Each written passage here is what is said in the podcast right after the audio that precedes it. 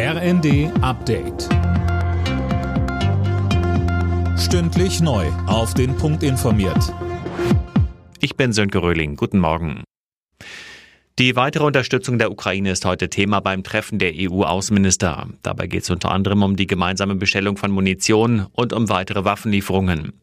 Mit dabei ist auch der ukrainische Außenminister Kuleba. Es wird erwartet, dass er versuchen wird, auch in Sachen EU-Beitrittsgespräche aufs Tempo zu drücken. Außerdem bereitet die EU neue Sanktionen gegen Russland vor, darunter weitere Handelsbeschränkungen etwa für Elektronik und Maschinenteile. Wie läuft die Ausbildung der ukrainischen Soldaten in Deutschland? Verteidigungsminister Pistorius macht sich davon heute ein Bild auf dem Truppenübungsplatz Munster in Niedersachsen. Dort werden ukrainische Soldaten im Umgang mit dem Leopard 2 und dem Marder geschult. Bei der Post wird ab heute über Streiks abgestimmt. Die Gewerkschaft Verdi hat eine Urabstimmung über einen unbefristeten Arbeitskampf angesetzt.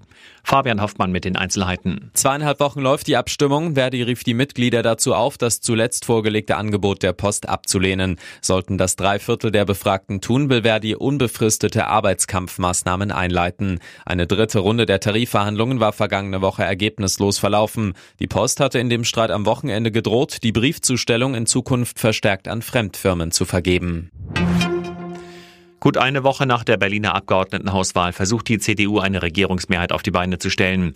Heute trifft sie sich dazu mit der SPD, am Mittwoch mit den Grünen. Parallel wollen SPD und Grüne aber auch mit der Linken über eine Fortführung der bisherigen Koalition sprechen.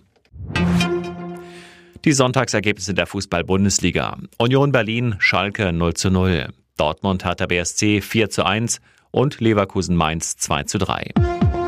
Alle Nachrichten auf rnd.de